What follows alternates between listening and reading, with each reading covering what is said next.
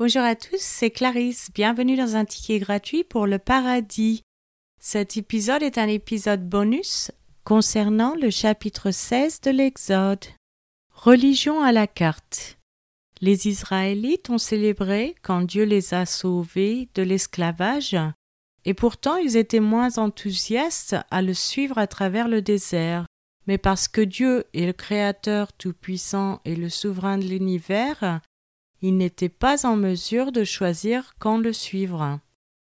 Nous voyons des exemples d'habitudes similaires aujourd'hui dans la façon dont les gens vivent ou les croyances qu'ils choisissent. Certains essaient de suivre Dieu selon leurs propres termes, voulant croire les choses qui leur conviennent le mieux. Si Dieu a fait irruption dans le monde et a parlé à travers Christ, alors il y aura certaines croyances que nous devrons accepter. Ce n'est pas à nous de dire j'aime ceci, je n'aime pas cela. C. S. Lewis a dit qu'il se débarrassait volontiers de la doctrine de l'enfer, mais il a conclu qu'il ne pouvait pas, parce qu'il y a certaines choses qui découlent des revendications du Christ et des enseignements du Nouveau Testament qui l'empêchent de le faire. Il faut qu'il y ait ce genre d'honnêteté. Nous pouvons certainement admettre que nous trouvons certaines doctrines troublantes, mais choisir les doctrines que nous acceptons, c'est nier l'enseignement de Jésus qui, par sa résurrection, a démontré la fiabilité de sa prétention d'être le Fils de Dieu.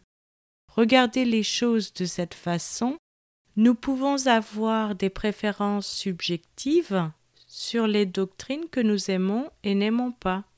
Cependant, ces préférences subjectives ne peuvent pas changer la réalité objective que Jésus est la révélation unique de Dieu à l'humanité. Si nous voulons nous synchroniser avec la réalité, nous devons nous synchroniser avec lui.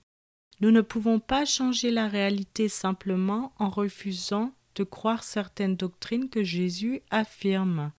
Nous n'aimons peut-être pas la doctrine de l'enfer, mais cela ne peut pas changer la réalité objective de savoir si l'enfer existe ou non. Nous ne pouvons pas souhaiter qu'il disparaisse, soit il existe, comme l'affirme Jésus, soit il n'existe pas. Je vous remercie à tous d'avoir écouté. C'était Clarisse dans un ticket gratuit pour le paradis.